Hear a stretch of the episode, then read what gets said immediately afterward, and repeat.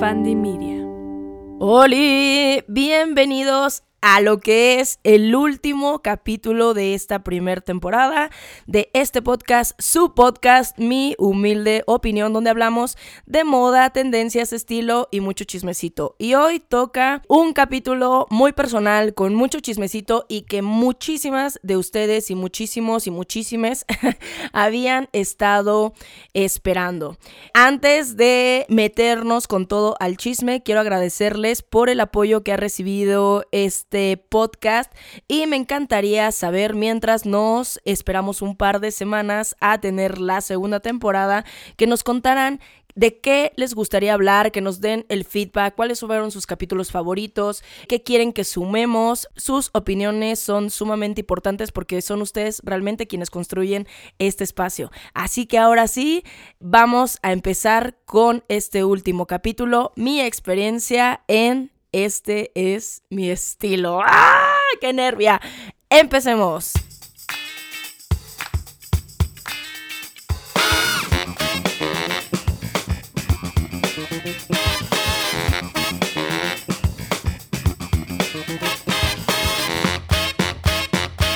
Ok, amigos. Yo les voy a decir algo para que se vayan preparando, ¿no? Hay personas que obviamente no entienden la cuestión de tener un feedback lleno de fotos porque es eh, yo mostrando eh, mi estilo. Entonces, antes les voy diciendo, para que no haya confusión, este va a ser un capítulo hablando de mí, desde mi experiencia, desde mi perspectiva, de mi persona y algunos lo dicen egocentrismo. Entonces, si les revienta estar escuchando mis experiencias de mí misma, pasen a retirarse. No hay problema, pero avisados están de lo que va a tratar este capítulo, para que luego no me digan, ¿no? Yo creo que va a ser el único capítulo donde hable de mí desde una experiencia o no lo sé, pero va a ser de los pocos, ¿de acuerdo? Pero esto fue algo que me pidieron mucho y los voy a poner en contexto ¿por qué? Porque después de tantos años, bueno, ya casi tres, tengo muchos seguidores que me han encontrado a través de las redes, TikTok, Instagram y llegaron totalmente aparte y no entienden qué es esto de esto es mi estilo y están todas las chicas que me han apoyado desde ese entonces que vieron el programa. En contexto, este es mi estilo, es un programa de televisión abierta que se transmitía por una de las televisoras más importantes, no les voy a dar publicidad, ¡ah! por una de las televisoras más importantes del país a la hora de la comida, como entre 3 a 4 y como bien lo dice el programa, según hablaba de estilo, del estilo de ocho individuos que estaban ahí para recibir el feedback de sus vestuarios de tres jueces, en pocas palabras, ¿de acuerdo? Entonces, bueno, yo estuve desde el inicio hasta el final, final, final. Y pues pasaron muchísimos acontecimientos a raíz de haber entrado a este programa que a la gente le intriga mucho y que yo omití hablar todos estos años del tema solamente es por una razón, solamente por una razón, no porque ni me asuste, ni porque me dé miedo, ni porque quiero dejarlo en el pasado, por supuesto que no, o sea, claro que ahora es parte de mi pasado y va a ser una experiencia que la verdad con alegría se las voy a contar hoy, o sea, desde lo bueno hasta lo malo, hasta lo peor, pero decidí omitir tantos años como el tema porque yo soy más que ese programa. Y poco a poco yo he ido creciendo en redes sociales, poco a poco eh, se me ha ido considerando una líder de opinión en el mundo de la moda aquí en México, en la moda consciente, en el consumo responsable. Y eso realmente es lo que a mí siempre me ha movido. Y de hecho esa fue una de las razones por las que entré al programa, ni por la fama, ni por el dinero, ni por nada, sino por mostrar que hay otras formas de hacer moda, ¿no? A, a la que siempre nos tenían acostumbrados. Entonces yo siempre supe que yo era más que ese programa y a lo largo de estos años pues he crecido un montón en redes sociales y se me han dado oportunidades enormes de muchas cosas que he logrado por mi cuenta. Entonces, eso era más bien como demostrarme a mí misma que yo siempre he sido y soy más que aquel programa. Y claro que mis sueños van todavía mucho más lejos. Fue un empuje, yo creo que sí, y de esto aprendí muchas cosas que aplico hoy en día en mis redes, pero pues bueno, vamos a contar todo el chismecito. Ok, Amix, hace un par de semanas dejé en mi Instagram una cajita de preguntas y no manchen, se la volaron, se la volaron. O sea, tengo aquí los screenshots y son más de 10 screenshots de puras preguntas, o sea, yo creo que suman como 100, se la volaron. Entonces, yo creo que vamos a empezar por el principio. Aquí, Eli Takumi me pregunta, ¿cómo te enteraste del concurso? Eh, no, ahora sí que vamos, nos vamos a ir desde el inicio. Yo tenía una amiga, yo tengo una amiga que, que me dijo, güey, yo cuando llego a mi casa, mi novia está viendo un programa de moda y de estilo y la neta es que yo lo vi y tú irías súper bien para el programa y bueno, para quien no sepa, yo muchos años trabajé en televisión como extra. Trabajaba en, en películas, en comerciales, en telenovelas y todo eso. Entonces yo más o menos tenía clara idea de cómo se mueve la televisión. Entonces, cuando ella me manda este mensaje, la verdad es que no me lo tomé mucho en serio, ¿no? Como que dije, güey, o sea, no puedo creer. Y aparte, esta amiga la conocí yo en, en pues vamos, ¿no? En, en, en este medio. Entonces yo le dije como, güey, me sorprende que te dejes impactar cuando seguramente son puras modelos o actrices o chicas contratadas, ¿no? O sea, chicas que se mueven como en el medio. Y ya me dijo, bueno, pues deberías intentarlo porque dan un premio económico que no sé qué. Después me vuelve a mandar mensaje, oye, ¿qué onda? ¿Viste lo del programa que no sé qué? Y yo como, ah, como chico, no, no. Y le dije, lo voy a checar. Y yo, amigos, por nada más como por demostrarle que era puro juego, era puro choro, dije, ah, ya, voy a eh, meter mi, em, mi, documento, no un documento, hagan cuenta que llenabas como un cuestionario, dentro de esta televisora ponían como cuestionario para entrar al programa, este es mi estilo, y era un cuestionario de moda, ¿no? ¿Qué estilo te gusta? ¿Qué estilo crees que te representa? ¿Qué diseñador es tu favorito y por qué? Dime tres cosas a las que te arriesgas, eh, ¿cuáles son tus redes sociales? ¿Qué haces actualmente? Ya saben, un, un, cuestionario así como muy X, ¿no? Y luego te pedían que compartieras fotos como de tu estilo y toda la cosa, ¿no? Lo mando y yo me quedo así como, listo. O sea, de verdad amigos, cuando es tuyo es tuyo y cuando no esperas nada, o sea, lo deja ser y llega.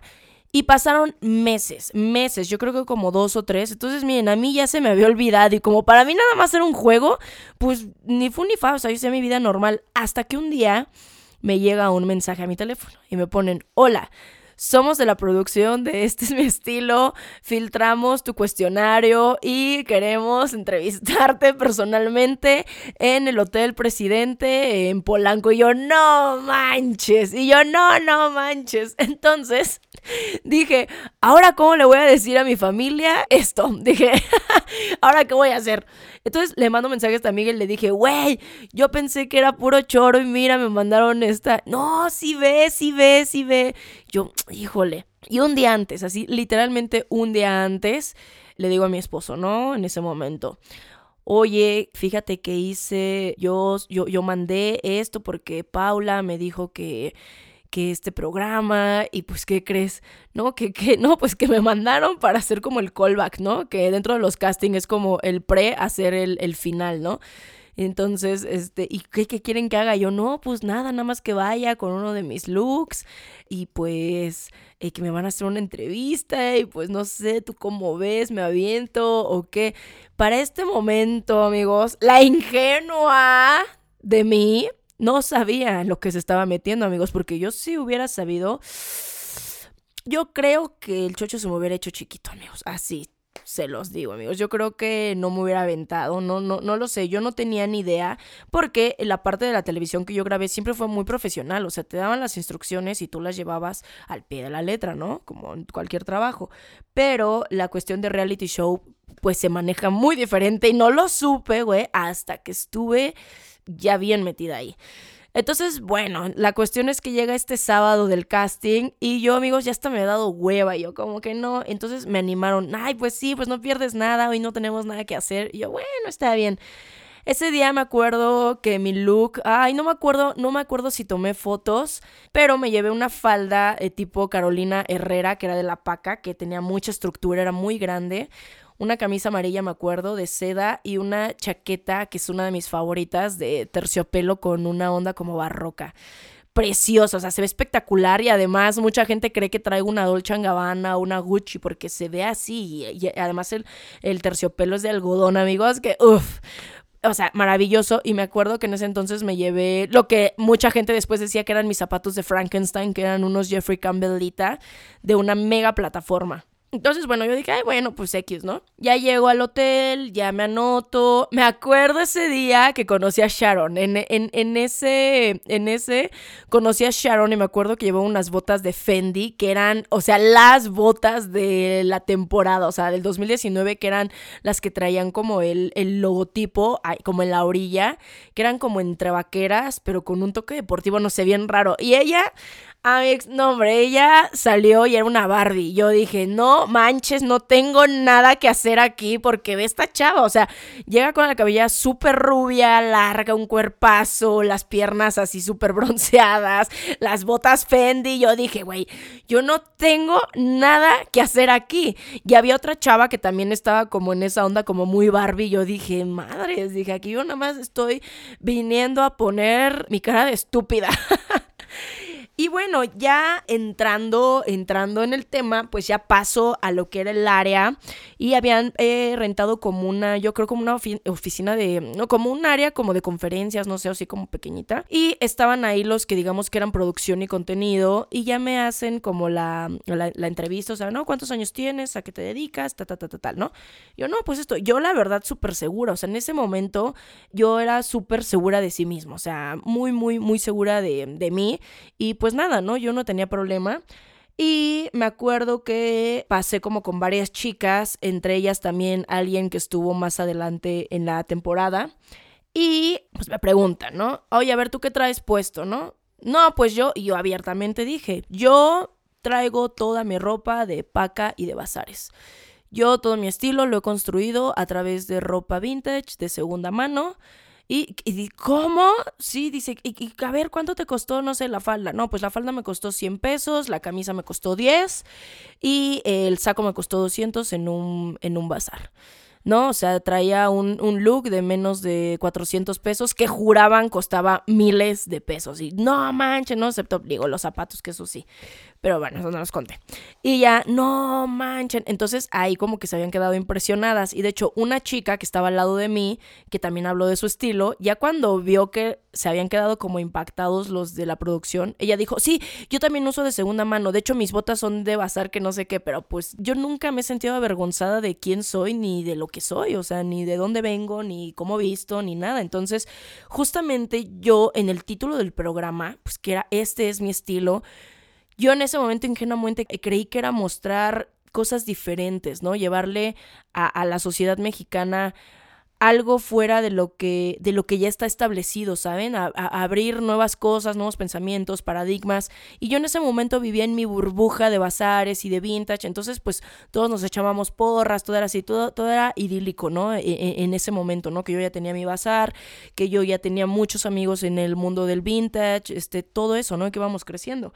Entonces, pues nunca me metí, la verdad, a ver el programa como tal cuando mi amiga Paula me dijo que lo transmitía en la televisión, que fue antes de que yo, de que yo metiera como esta solicitud, lo llegué a ver y dije, ah, pues está padre, o sea, yo lo vi sin ningún juicio, lo vi como alguien que le gusta la moda y que vio en la televisión algo bien diferente a lo que estaban mostrando y que se me hacía interesante, ¿saben? O sea, era realmente un programa de moda y lo que estaban mostrando las concursantes, por lo menos de la primera temporada, se me hizo muy interesante, pero sobre todo el concepto del programa era diferente y yo ya había visto algo así en YouTube, ya había visto algo así en, en programas de cablevisión, pero que lo llevaran a la televisión nacional mexicana se me hizo algo bien interesante, bien interesante, vanguardista, algo diferente a, la misma basura que vende la televisión todo el tiempo, ¿no? Entonces yo dije, ay, qué padre, o sea,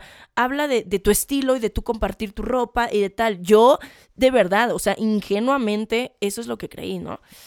Entonces, yo en ese momento del casting dije, ay, pues qué padre, ¿no? Es mostrar tu look, es contar cuánto te costó, ¿no? Pues qué chido. Entonces ya me voy y me dicen, no, pues te llamamos. No, yo, ok. Yo todavía en ese momento seguía sin esperar nada. O sea, si me quedo bien, si no, pues también X, ¿no? Ya me fui.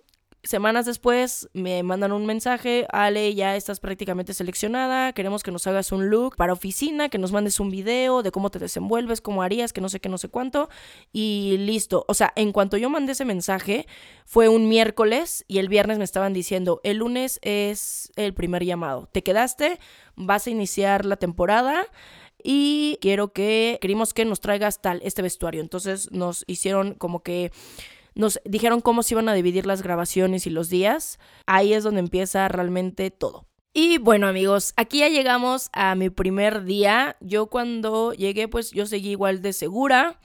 Yo cuando llegué pues tampoco no le hablé como que muchos. Eh, Selma es Selma, o sea, ella sí llegó, hola, ¿cómo están? O sea, súper, ella es ella, o sea, desde el inicio. Y también pues creo que ese entusiasmo nos ayudó a muchas tanto a relajarnos como a decir como, ay, bueno, ya las cosas van a estar bien, ¿no? Firmamos el contrato y desde el primer día debo decir que toda la producción del programa, todos fueron muy amables, muy respetuosos. Ahí yo no tengo nada que decir. Realmente el, verdadero problema fue justamente fuera del programa. O sea, ahí es donde realmente estuvo el, problema. Ya llegamos, nos, nos, nos entregan los camerinos. Y desde el inicio yo compartí camerinos con Selma, con Sharon, con Alice. Y desde el inicio nos llevamos muy bien, platicamos de dónde vienes, como tal. Los primeros días fueron un poquito pesaditos en los que nos adaptábamos, como que tardaban más eh, las grabaciones. Y aquí es donde llega una de sus grandes preguntas, que era, Ale, ¿por qué decían que el programa era en vivo si parecía que era grabado? Amigos, porque el programa era grabado era totalmente grabado y además con varias semanas de anticipación. El en vivo se lo ponen porque el programa y las reacciones sí son grabadas en vivo, no están actuadas, no son fingidas, no hay un guion. Pero digamos que ya está grabado, pero el en vivo se lo ponen por cuestiones legales. Eso ya después yo lo pregunté a, los de contenido, yo les decía, ¿por qué ponen en vivo, no? Y otros me dicen, no, es que hay, una, hay, un, hay, hay dos formas de dividirlo, ¿no? El en vivo y totalmente vivo o vivo, que es, por ejemplo, eh, programas como La Voz, programas como La Academia, donde se está grabando totalmente en vivo exactamente en el preciso momento, ¿me entienden? Pues ahí todas las reacciones, todos los comentarios, o sea, todo lo que pasaba se grababa, no había un guion, no había una repetición o las repeticiones eran de cosas muy sencillas como de, oye, eh, se te cayó la bolsa, colócala en su lugar, ah, ok, ¿no? Tal. Pero todas las expresiones de nosotras, todas las opiniones de los jueces se grababan y era lo que se emitía, ¿me entienden? O sea, no había como un guion ni un diálogo, no, no nos decían qué hacer.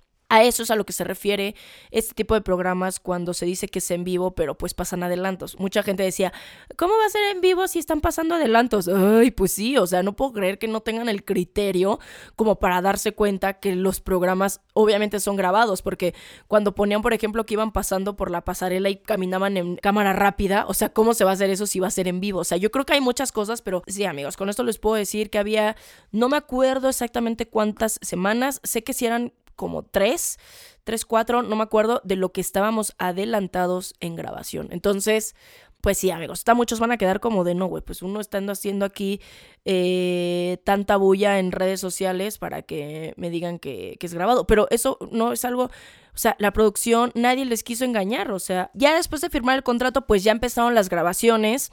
Y bueno, ellos nos decían eh, de qué iba a tratar cada uno de los retos de la semana.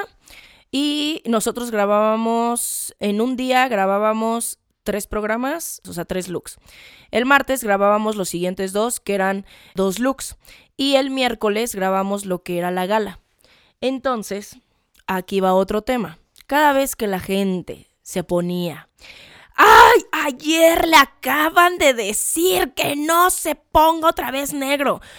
¿Cómo te explico que ya traigo una maleta prearmada y no me puedo regresar a mi casa y no estoy cerca de un centro comercial y además me dan solo 20 minutos entre cada capítulo y entre cada grabación para cambiarme peinado y maquillaje y ropa?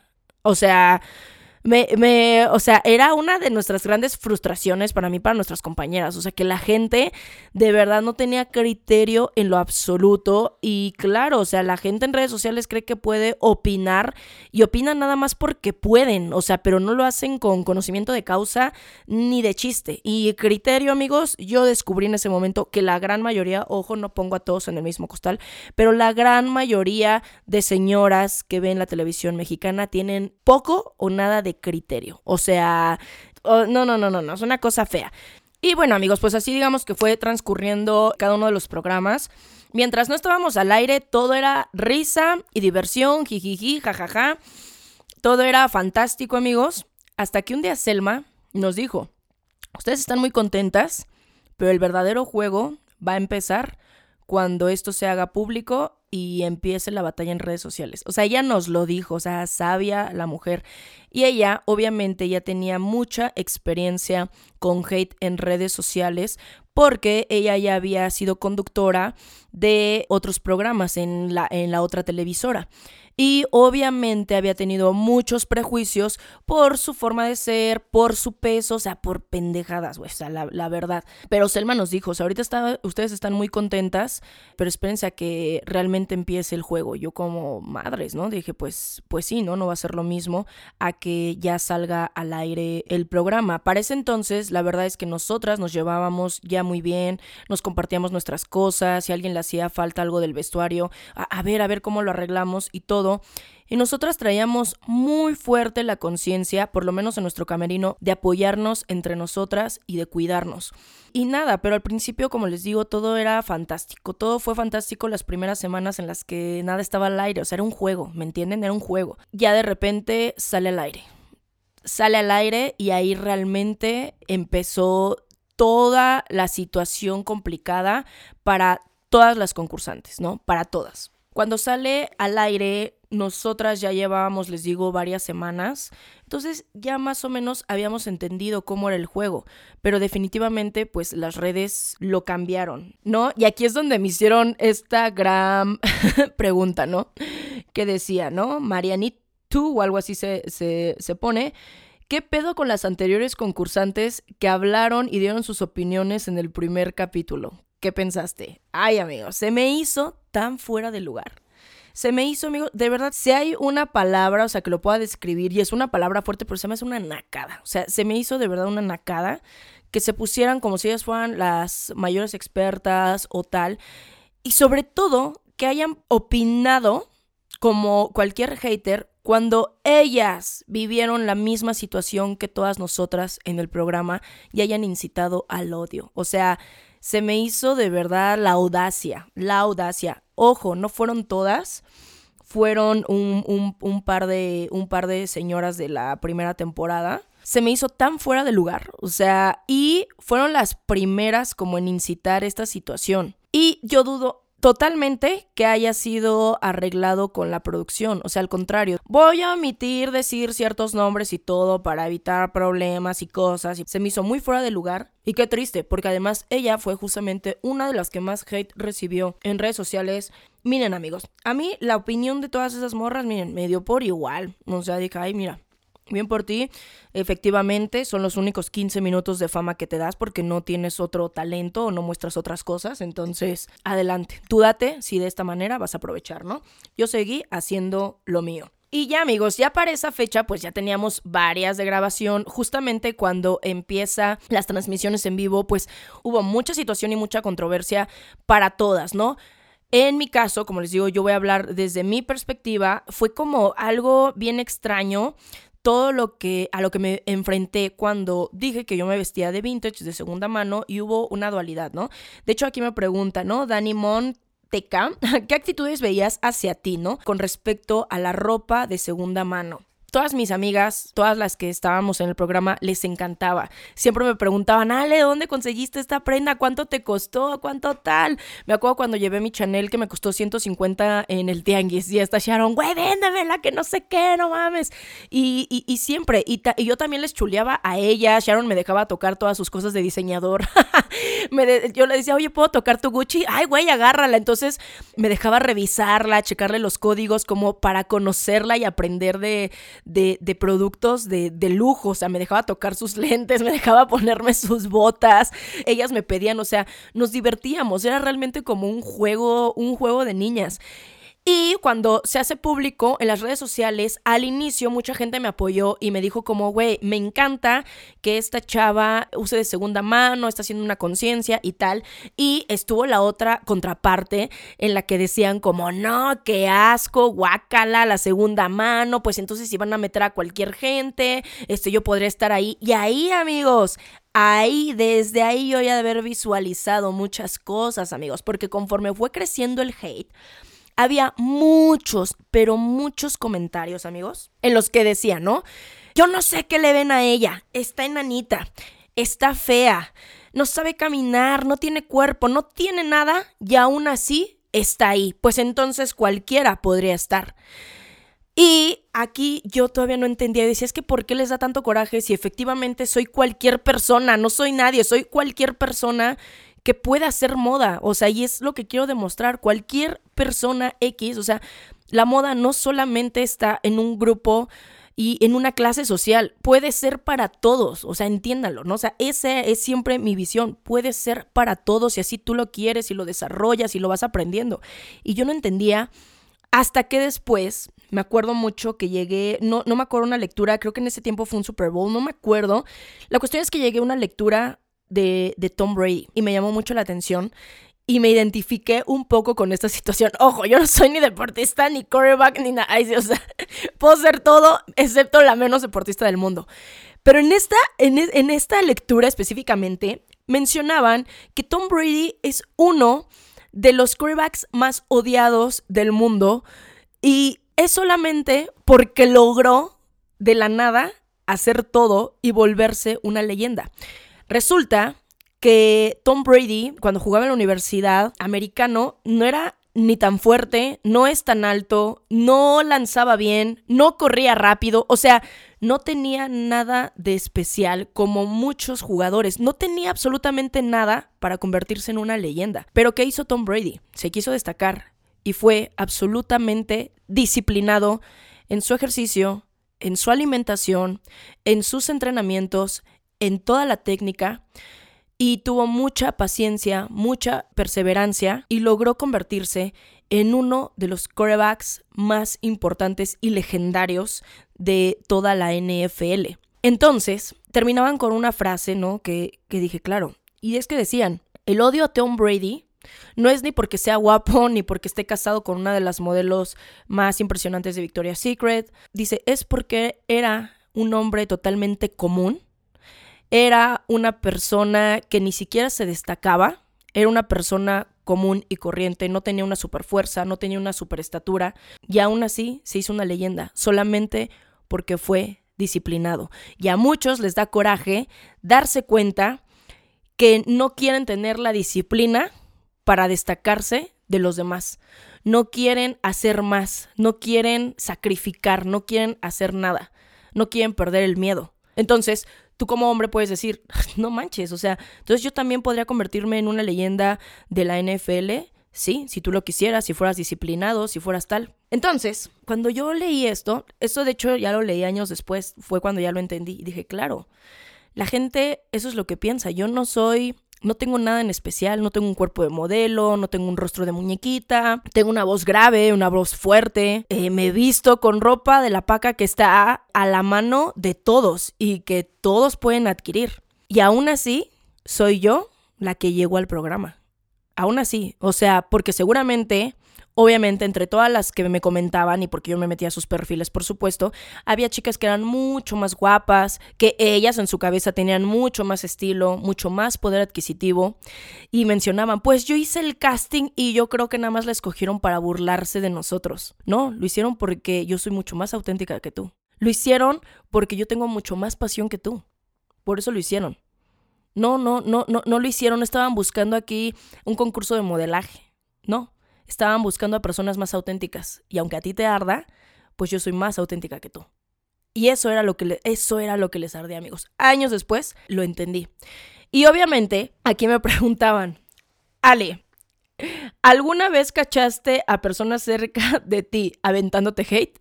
Güey, por supuesto. Por supuesto. De las primeras que caché, porque ya estaba yo como en las redes sociales, fueron a muchas chicas de los bazares. Muchas, muchas, muchas, muchas, muchas. O sea, no saben cómo les dolió. No saben, no saben cómo les dolió. O sea, fueron de las primeras. Y ya de ahí, obviamente, los que controlaban las redes sociales del, del programa me fueron diciendo, hay un grupo de chicas que nosotros creemos que ya después hicieron cuentas falsas, que empezaron a incitar el odio desde el primer día en todas las redes sociales. Pues lo incitaron tanto que se salió de control se salió de control más adelante, pero empezaron desde el inicio. Públicamente vi a chicas que yo conocía, o sea, diciendo y burlándose y, haciendo cositas y una de esas morras de, ay, este, si esto es mostrar lo que es la moda vintage, este, pues yo también puedo porque pues se viste como abuela. Pero claro, que yo conocía a mucha de esa gente. Y yo les voy a decir algo, muchos de ellos siguen exactamente en el mismo lugar que estaban hace tres años.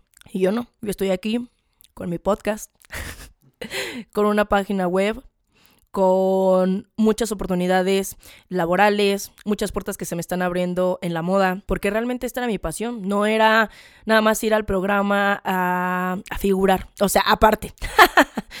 Pero ustedes siempre han sabido que hay algo más, ¿no? Algo más que me mueve y ese grupo de personas eran las que incitaban constante. Y si alguien me defendía, ¡fum!, la atacaban, la atacaban. Y de hecho muchos de mis seguidores me decían, bien lindos, ¿no? Los que digamos que eran pocos, se los voy a decir, eran pocos los que realmente eran mis fans y los tengo bien ubicados y que me defendieron a capa y espada y hasta cuando no les gustaba su look, así de, mírale, a mí hoy no me gustó tu look, pero yo te voy a defender porque no se vale que te ataquen así en redes sociales, bien lindos, en serio. Y yo, no, güey, mira, ya no te pelees. Pero muchos me decían, Ale, dice, la gente que te ataca, dice, está muy cerrada porque hasta cuando llevas looks realmente impactantes, dice, la cuestión es atacarte por atacar y me he dado cuenta que ya no pueden, son muy violentos, tal. Efectivamente, amigos, eran muy, muy violentos. Empezaron a subir. Sobre todo, amigos, en el capítulo en el que obviamente me preguntaron, Ale, ¿qué pasó en el capítulo en el que lloraste? No entendí nada. La producción te dijo que lo hicieras. no, amigos.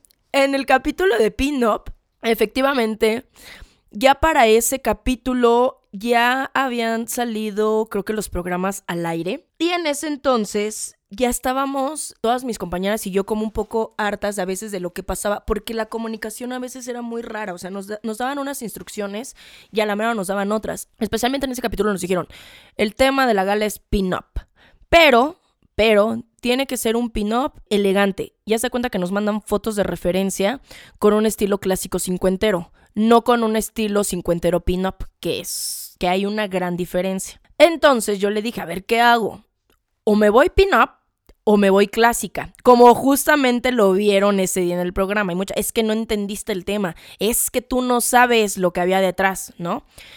Para este entonces, yo ya estaba resintiendo en mi vida personal el irme casi todas las semanas, el estar muy cansada, teníamos mucho estrés, yo ya había bajado mucho de peso en ese entonces por todo el estrés, no me estaba quedando la ropa, había como situaciones internas, personales, ¿no? O sea, que, que, ya, ¿no? Estaba dejando en abandono casi, casi a mi familia. Además, como que de estar todo el tiempo solucionando qué íbamos a hacer en el programa, además de estar recibiendo hate masivo en redes sociales.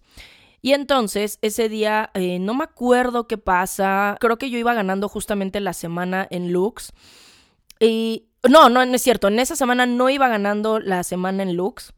Y la producción como que dijo, Ale va a, este es el reto de Ale, ¿no? O sea, vas a ver cómo llegar en pin-up. Pues yo, amigos, confundidísima, no porque no conozca la estética pin-up, o sea, a mí me queda claro, es porque en los mensajes que nos mandaban del reto hubo ahí una cosa rara de comunicación. Yo estaba teniendo problemas personales en mi hogar, como les digo, y para mí ya fue frustrante llegar ese día al programa, estaba en mi síndrome premenstrual, que ya les he contado cómo es mi síndrome premenstrual, y mis emociones se desbordan de una manera muy fuerte, amigos. Y para ese momento todavía no tenía control absoluto con medicación, ni, no sabía ni siquiera qué es lo que me pasaba, nada más eran cambios muy fuertes de ánimo y pues como cuadros depresivos y toda esta, todo este pedo, ¿no? En, en este síndrome premenstrual.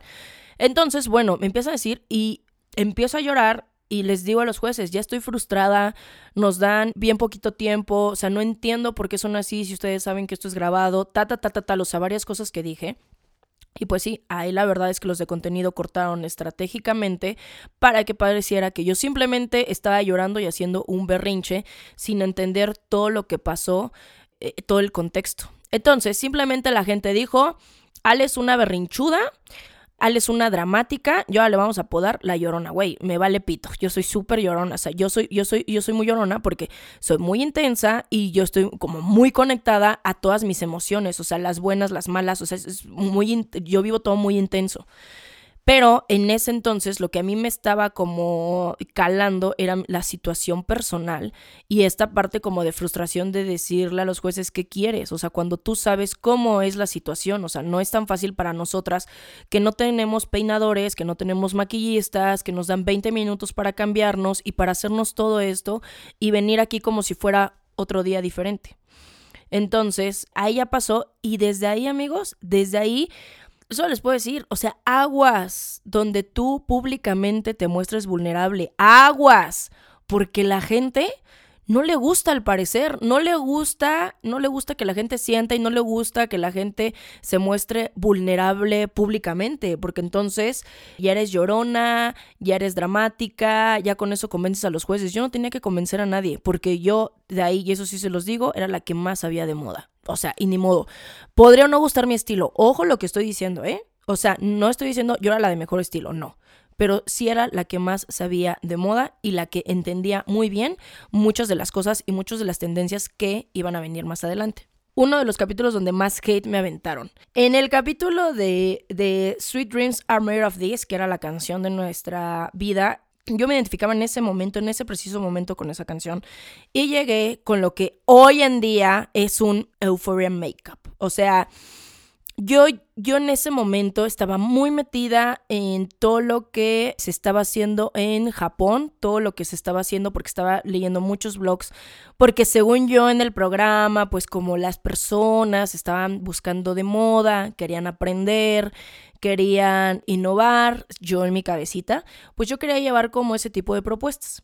Y en ese de Sweet Dreams, llevé un maquillaje como lo llevaba en los ochentas Annie Lennox, que fue una tira completa roja en los ojos y con un maquillaje, pues vamos, muy encendido en toda la cara. Yo en ese momento mencioné, esto sería para unas fotos editoriales o tal. No, bueno, la gente se ve ridícula, parece que se lo hizo su hermana, eh, se lo debe haber hecho su hijo, eh, quién va a salir hacia la calle, quién se va a querer pintar así los ojos. ¿Cómo quedaron? ¿Cómo quedaron? Tres años después con el cubrebocas en la jeta y todo el mundo queriendo expresar todo lo que era a través de Makeup Euphoria, con diseños gráficos, con exceso de color, con un color solo, con líneas, con brillos. ¿Cómo quedaron? Pero en ese entonces, amigos, de ridícula no me bajaron. Y también cuando llevé el, el, capítulo del vestido negro, que me hice solamente dos líneas de color como si fueran dos pinceladas en los ojos de color azul es que no se cansa de hacerse sus maquillajes ridículos.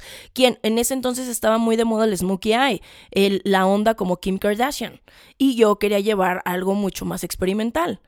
De ridícula y de que me lo había hecho una niña de kinder, no me bajaron. Pero ¿qué tal quedaron unos años después? ¿Qué tal quedaron? Ahí es donde me di cuenta que realmente esa gente ni leía de moda, ni estaba metida en el tema, ni sabían qué onda. Y por, o sea, ni, ni hablar de detección de tendencias, o sea, ni hablar. Y eso que todavía no me certificaba como Cool Hunter, amigos. Y yo, nada más de saber observar y de leer la moda, ya sabía qué iba a pasar. Y aún así, amigos, de ridícula no me bajaron, amigos. Y de muchas cosas más, ¿eh? O sea, de muchas cosas más. De hecho, aquí me preguntan como, Ale, en un live contaste que alguien te amenazó. ¿Qué es lo que más miedo te daba de los comentarios? Amix, de los comentarios no me daba miedo nada, o sea, no, no me daba miedo nada porque, vamos, no traspasa la pantalla, ¿no? Pero algo mi mamá me decía, dice, no te metas a Facebook ni te metas a YouTube porque ahí los comentarios son muy violentos, dice, muy violentos, ¿no? Y yo dije, bueno, pues X, yo en ese entonces nada más tenía Instagram, Después del capítulo que lloré, me llegaron un chingo de seguidores, un chingo. Y la gran mayoría era para aventarme hate, pero además no tenían los huevos de ponérmelo en comentarios públicamente. Me mandaban DMs. Y ahorita les voy a contar uno de los DMs que ahí sí más o menos me sudó, me sudó. Pero bueno, dentro de esto, como les digo, ningún comentario me daba miedo. Pero muchos comentarios, ya que voy a ser muy honesta, sí llegaron a mermar esa seguridad que yo ya tenía. Yo empecé a desconfiar de mí misma, yo empecé a desconfiar de esto. Eran muchos comentarios de ella no va a llegar a nada, después de este programa va a seguir siendo una don nadie. Pues ella amará mucho la moda y sabrá mucho, pero no se va a destacar de nadie. Pues después de esto eh, va a estar totalmente olvidada. A nadie le va a interesar una persona que se vista de segunda mano. ¿Quién va a querer estar así? Nada, cosas como piojosa, pordiosera, apestosa pepenadora, que yo iba con mi carrito de ese, compran, fierro viejo que venda, que yo iba con mi carrito a pedir ropa, cosas así. De hecho, me decían que seguramente yo me ponía en el metro a pedir limosna, o sea, cosas, cosas que la gente dice, güey. Es un programa de moda. Es ropa, ropa. O sea, ¿cómo puede ser que un programa televisivo, o sea, te cause tanto conflicto, amigos? tanto. Pero con el tiempo, obviamente, y después trabajarlo en, con, la psicóloga, pues claro, ese no era mi problema, eran problemas de esas personas y eran frustraciones de esas personas. Y claro que yo les movía algo en los intestinos por ser efectivamente cualquier persona que estaba haciendo a lo mejor a su visión algo grande, algo que a lo mejor ellos soñaban y que son igual de normales que yo, pero no lo iban a lograr o no lo van a hacer nunca. No pienso yo y pensaba mi psicóloga, ¿no? Y yo creo que ese es el pensamiento más sano a lo mejor que yo puedo el, pensamiento más sano que yo puedo tener es tú sigues haciendo las cosas como tú las sientes, o sea, sin meterte con los demás y haciendo tú lo tuyo, ¿no? Pero bueno, un día recibí un, un mensaje, o sea, había muchos, dentro de mis DM sí había como muchos muchos este, mensajes muy violentos como, si vas a estar llorando en cada programa, pues mejor deberías de suicidarte. Yo creo que a tu hijo le va a dar vergüenza ver este programa cuando sea grande y mejor deberías de quitarte la vida para no pasar estas vergüenzas. O sea, incitando al suicidio, güey. O sea, miren, eso a mí, ay, sí, no hay manera de que me muevan de, de nada, amigos. Yo, yo amo vivir, aunque, aunque la vida esté rodeada de esta gentuza, pero no hay pedo. Ya después había, sé que había un grupo en Facebook, sé que había un grupo en Facebook en las que mis compañeras me dijeron, en ese, en ese grupo se ponen bien violentas y además hacen un chingo de memes, dice, hablan mucho, mucho de ti, Ale, dice, Selma se metió, dice, yo me metí, dice, hay unos memes que pues los que sí me reí todo, dice, pero hay otros, dice, no te recomiendo, ¿por qué? Yo en ese momento, como les dije, emocionalmente estaba ya resintiendo todo este tema y toda esta violencia en redes y mis compañeras lo estaban viviendo conmigo y ellas mismas me dijeron, o sea, está muy cabrón lo que tú estás pasando. Y ya después Selma habló con la de contenido y dijo, güey, ¿qué pedo? Y la de contenido le dijo, güey, yo llevo Masterchef, llevo la voz y llevo este es mi estilo y no hay persona en todas estas redes que cause tanto ruido como lo hace Ale y con quien sean tan violentos como lo son con Ale. O sea, dice, yo publico esto, dice, y ella es, o sea, de verdad eh, eh, el foco de toda la frustración que te puedas imaginar de toda la gente. Y yo no les voy a mentir, amigos, yo no me estoy poniendo aquí ni víctima ni nada, les estoy contando todo lo que aprendí, pero todas esas cosas las pueden ver por lo menos en Facebook. Y en Instagram está ahí todito, todito, todito esto que les estoy contando, todito amigos, desde simplemente emojis de caritas vomitando hasta blasfemias y todo lo que se imaginen. Facebook está todo lleno, ahí está todo listo. Y en YouTube, no sé por qué razón, bajaron todos los programas y volvieron a subir la gran mayoría. Fueron pocos los que se quedaron. Y ahí también me di cuenta que dije, claro, influía mucho lo que la gente opinaba. Son toda una borregada. Porque después cuando, cuando volvieron a subir todos los programas a YouTube, iba llegando gente, como cualquier gente en YouTube, y los comentarios eran como, ay, Ale, te muestra cosas bien diferentes. Ay, este programa ya vi que es de hace tres años, pero estaba muy adelantada. O sea, comentarios que hablan de la ropa, del estilo, como yo ingenuamente pensé que se trataba de esto, el programa, ¿no? Y pues bueno, amigos, por eso le cagaba a la gente, porque en, en, la cabeza de la gente yo era la peor vestida, pero a los ojos de los jueces yo lo hacía bien, yo lo hacía bien y no podían creerlo, amigos. Güey, en los comentarios, amigos. Ay, pues Alejandra seguro se está acostando con el productor. Seguro. O sea, no me vayan a salir con esa chingadera aquí en el podcast, ¿eh? Porque aquí está mi productor y mi productor. Mi productor ahorita. Sí, no mames. seguro se acuesta con el productor. Así, güey, de, de esas cosas. Pues seguramente tiene un familiar. Güey, hubiera yo tenido un familiar en esa producción y me hubiera dicho, ni de loco te metas aquí. O sea, ni de loca te vayas a meter a esta situación. Ni de loca, güey. Porque la gente, mira, se pone muy estúpida. Muy, muy estúpida, ¿no? Entonces, les, digo, o sea, toda, toda calaba más que los jueces pues me apoyaran, güey. Y me apoyaban porque sabían que yo estaba adelantada en muchas cosas y que conocía qué onda con la cuestión de la moda y del estilo. Y eso pues fue enojando. Y sí, yo en ese momento sé que era la ovejita negra del programa y sé que iba por otro lado, pero güey, o sea, en el último capítulo les dije, me inspiré en una onda punk y llevé mis botas y todo. ¿Y qué va a resurgir este año? ¿Qué va a resurgir este año? Y hablé de muchas cosas underground junto con Alice. O sea que, bueno, Alice es su estilo de vida. Ella no lo lleva a una cuestión de moda, de tendencia. Pero en ese entonces yo quería mostrar como muchas tendencias que se podían mezclar con toda la ropa que sacabas desde, desde donde sea. Pero bueno, güey, o sea, así, así la, la gente, amigos. Dentro de una de las preguntas, amigos, ya, ya no sé qué contar. O sea, creo que ya conté como muchas cosas. Voy a responder varias de las preguntas que tengo aquí, amigos, para ver ahí cómo va fluyendo. Eh, dice una chica, Diana. Me molestaba mucho que te criticaran y ahora velas, muy fans. Amix, muchas de las personas que ahora son mis fans me lo han dicho abiertamente, Ale, me cagabas en el programa. Dice, yo ahora te amo. Dice, ese programa no te hizo justicia. Güey, yo les agradezco que se hayan dado la oportunidad y que si se quedaron, de haberme conocido y de haber visto justamente lo que los jueces vieron y sabían de mí y vieron como ese potencial y que sabían que yo fuera de ese programa pues iba a ser más, o sea, no me iba a quedar con eso porque no es mi único lugar para mostrar lo que amo de la moda y lo que quiero hacer con la moda. Entonces, al contrario, muchas gracias. Me ponen tu juez favorito. ¿Cuál era mi juez favorito? No tenía ningún favorito, cada quien son, eran diferentes. Hice como más lazo con Shanique y con Apio, pero actualmente hablo mucho más con Shanique, nos mandamos mensajes, este, nos mandamos DM, le comento sus fotos, ella a mí. Ella es una persona increíble, o sea, de verdad es muy, muy linda. Muchos me preguntaban, ¿te llevas bien con Curvy? Ya no se hablan. Amigos, Curvy es una persona súper ocupada y yo afortunadamente cada vez me vuelvo una persona más ocupada. ¡Ay, la mamona! Pero, pues, pero sí, amigos, o sea, no, yo no, yo con, con todas me llevo muy bien. Fíjense que hablo más con Heidi.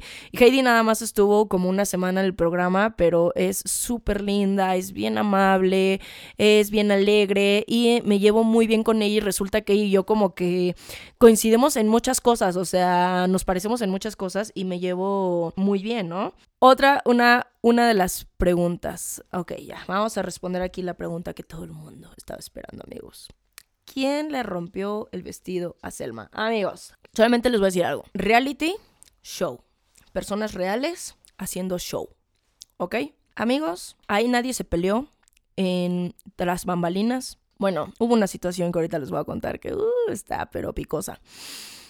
Pero, no amigos, ese, ese vestido, ese vestido fue parte del show. Así les voy a decir, no sé ahí realmente cómo fue la planeación de eso. Yo no sé, o sea, no puedo decir, así pasó y así pasó y así hablaron, fue producción, fue Selma, fue tal, o sea, yo no sé, ya en el programa es como que tal porque, como les digo, se tienen que mostrar las, caras reales y las eh, opiniones o como de qué onda, ¿no? Y pues muchos estaban ahí como sacados de onda de qué onda con esto, ¿no? No sé cómo fue, pero pues ya después sí nos dijeron como, bueno, no pasa nada, esto es para darle este sabor al programa. Se lo dio amigos, porque, ah, hijos, cómo generó controversia esa situación y listo amigos, resuelta su duda. O sea, tan simple. O sea, yo creo que ustedes pudieron haber llegado a la conclusión, amigos. Pero al contrario, al contrario, sí pasó algo tras bambalinas que nadie se imaginaba, amigos. Y que no, amigos. Hubo una de las concursantes, no voy a decir nombres, ya sé, ah, ya le dijiste que ibas a decir todo, todo. Amigos, Yo ahorita estoy en otro plano de mi vida, yo estoy haciendo otras cosas y tampoco estoy haciendo esto para buscar conflictos de verdad con nadie, amigos. O sea, no es mi intención, o sea, yo doy mi opinión de muchas cosas, de mucha gente pública, de mucha tal, pero Aquí pues es como directo porque fue un ataque directo a mi persona, fue tal, y no quiero estar reviviendo cosas y estar ahí teniendo conflictos, ¿ok? Pero bueno, les voy a decir, hubo una concursante con la que pasó solamente una situación, porque aquí me preguntaba, ¿no? ¿Tuviste algún problema con alguno de los concursantes? ¿Quién te caía peor?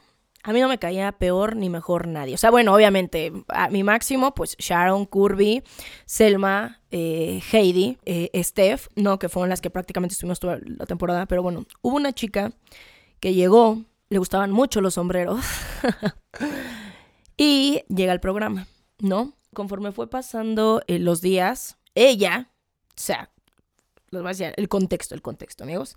Yo ya estaba recibiendo un hate masivo en redes sociales. Yo ya estaba sufriendo como de amenazas por DMs y una situación. Ella llega al programa y empieza a documentar todo como si el programa realmente fuera en vivo. Y empieza a decir como, es que hoy yo llegué y Ale yo la conocí en el casting, aquí es donde les dije, Ale yo la conocí en el casting y como ella ya tiene a su grupo de amigas, casi no me habló. Puta, puta, ¿cuándo? ¿Cuándo? Ya para ese entonces, todas nos estábamos llevando muy bien. O sea, no es que no le hablara, la saludé, nos dimos los buenos días, ¿cómo estás? Pero no me senté con ella a desayunar, porque yo todos los días, desde el primer día, desayunaba con Selma, con Sharon y con Alice. Creo que para ese entonces Alice ya había salido. Pero yo desayunaba todos los días en lo absoluto con Selma y con Sharon. Entonces ella se enojó porque no la recibí con los brazos abiertos, no le cargué yo creo que la maleta, no le serví su desayuno, no sé exactamente qué es lo que quería. Y lo dijo público cuando salió el programa en la primera semana que ella entra. Pero para ese entonces, como les decía, ya llevábamos un, un, un rango de grabación. Entonces, para cuando ella empezó a sacar estas historias en vivo, ella, casualmente, ya había salido del programa, ya lo habíamos terminado de grabar, digamos que estaba en la transmisión. Uta, güey. No, no, no. Alzó una llama, alzó una llama en redes que ella supo lo que hizo. Y nosotras, por mensaje, por WhatsApp directo, le dijimos, güey. Y Sharon se lo dijo, tú estás viendo directamente lo que Al está viviendo en redes sociales y está aguantando un chingo de vara como para que tú, a ver, es que el programa y toda la gente cree que es en vivo. Y le dijeron, claro que la gente no cree que es en vivo, lee los comentarios, ellos ya saben que está grabado.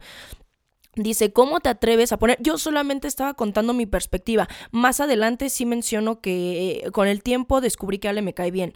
¿Creen que publicó esas historias? Nunca las publicó porque para ese momento ya le habíamos dicho por mensaje directo que no se estuviera pasando de lanza.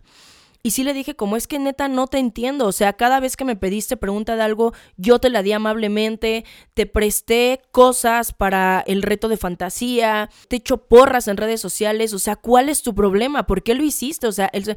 y por un lado, amigos, por un chat, porque nos mandábamos los, los chats, por un lado ella estaba con Curvy, no, es que yo no sé, yo entiendo que Ale este, esté pasando por todo esto y no pensé que le fuera a afectar tanto, que no sé qué.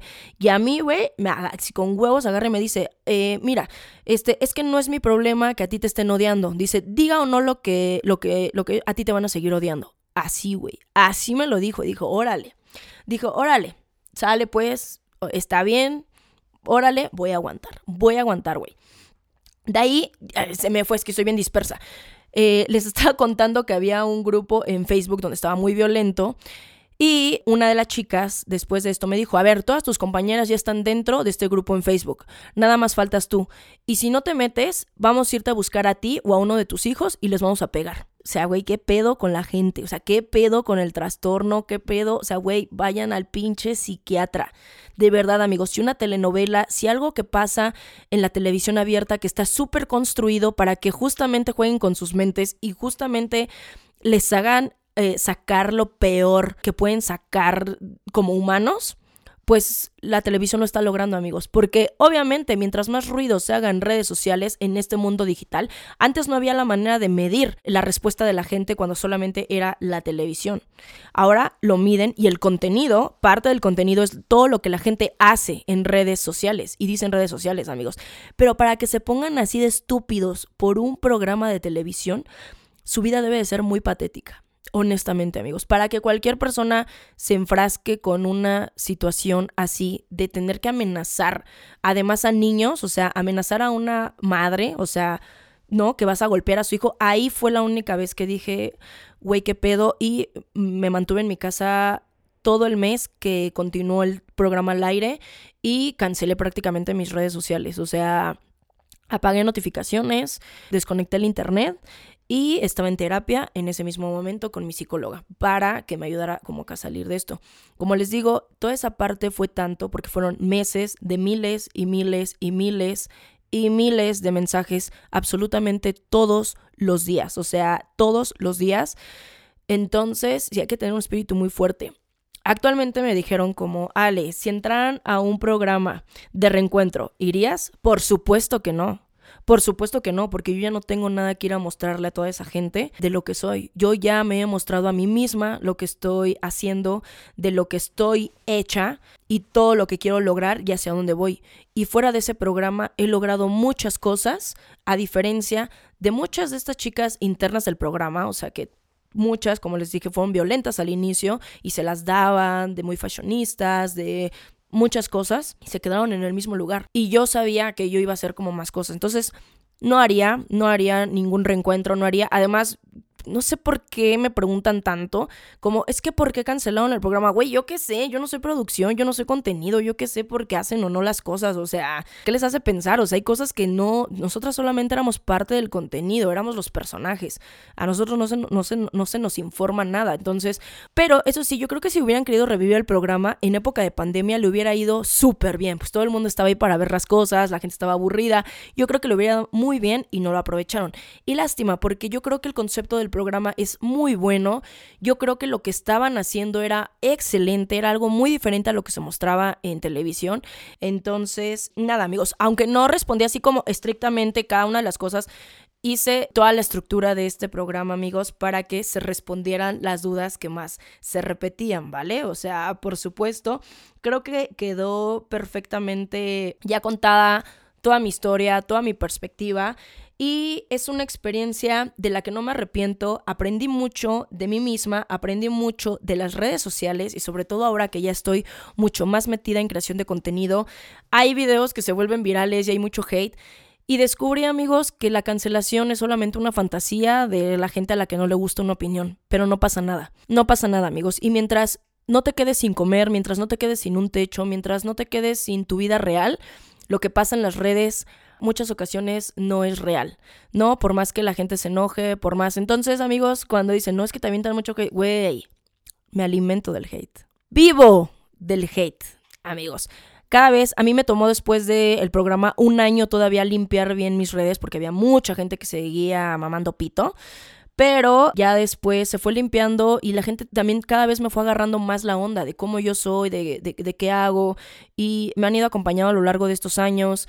En TikTok ahí llega mucha gente pues desconocida que no, pero me van agarrando cada vez el pedo y no, ahora yo pues me lo agarro con sarcasmo, yo ahora sí les contesto y ahora ahí debatimos, luego me burlo de ellos, o sea, pero pues ya me lo aprendí después de esta experiencia que en ese aspecto, en el sentido personal, fue muy enriquecedora porque me hizo una persona mucho más fuerte, mucho más valiente y mucho más crítica de lo que se vive en redes sociales. Y eso obviamente me dio un amplio panorama de cómo es que yo puedo llevar las redes sociales, cuándo es el momento de meterle el sazón, cuándo es el momento de abrir el debate, cuándo es el momento de hablar las cosas fuerte y duro ante situaciones, ¿no? Que te permite tener una voz, pues que siguen muchas personas.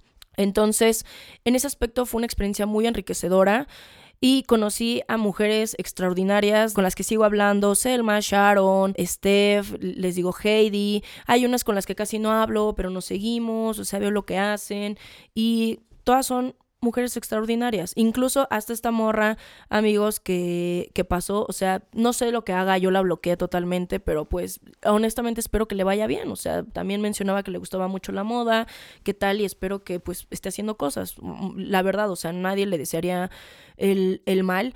Simplemente, pues sí hay que ser bien inteligentes y cautelosos de cuándo hay que hablar y cuándo hay que callar. Y yo callé mucho esta experiencia por tantos años porque con el tiempo mis acciones han dicho más y todas las cosas que he estado logrando y todas las cosas que sueño van a ser mucho más que ese momento. Pero eso sí, siempre va a ser parte de mi vida y fue un gran aprendizaje que me dio mucho empuje. Y listo amigos. Con este capítulo, hablando de mí, mí, mí, mí, mí, ya, ya, ya, en la próxima temporada vamos a empezar con otro capítulo chingón. Sé que les gustó mucho el de la semana pasada, si no lo han escuchado, háganlo. Y si han llegado, no sé qué, a este último episodio, es el último, así que aviéntense toda la primera temporada que les va a encantar. Me despido, les agradezco, déjenos sus comentarios, déjenos de qué quieren que hablemos en próximas emisiones, si es que se hace, señor productor.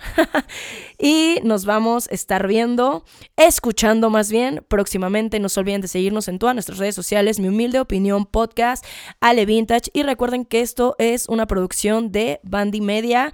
Gracias por todo, nos escuchamos en una próxima emisión. Bye. Mi humilde opinión es conducido y producido por mí, Ale Vintage. Música por José Pablo Arellano. Diseño de portada por Pablo Sebastián. Con producción ejecutiva de Mariana Solís y Jero Quintero. Esto es un podcast de Bandy Media.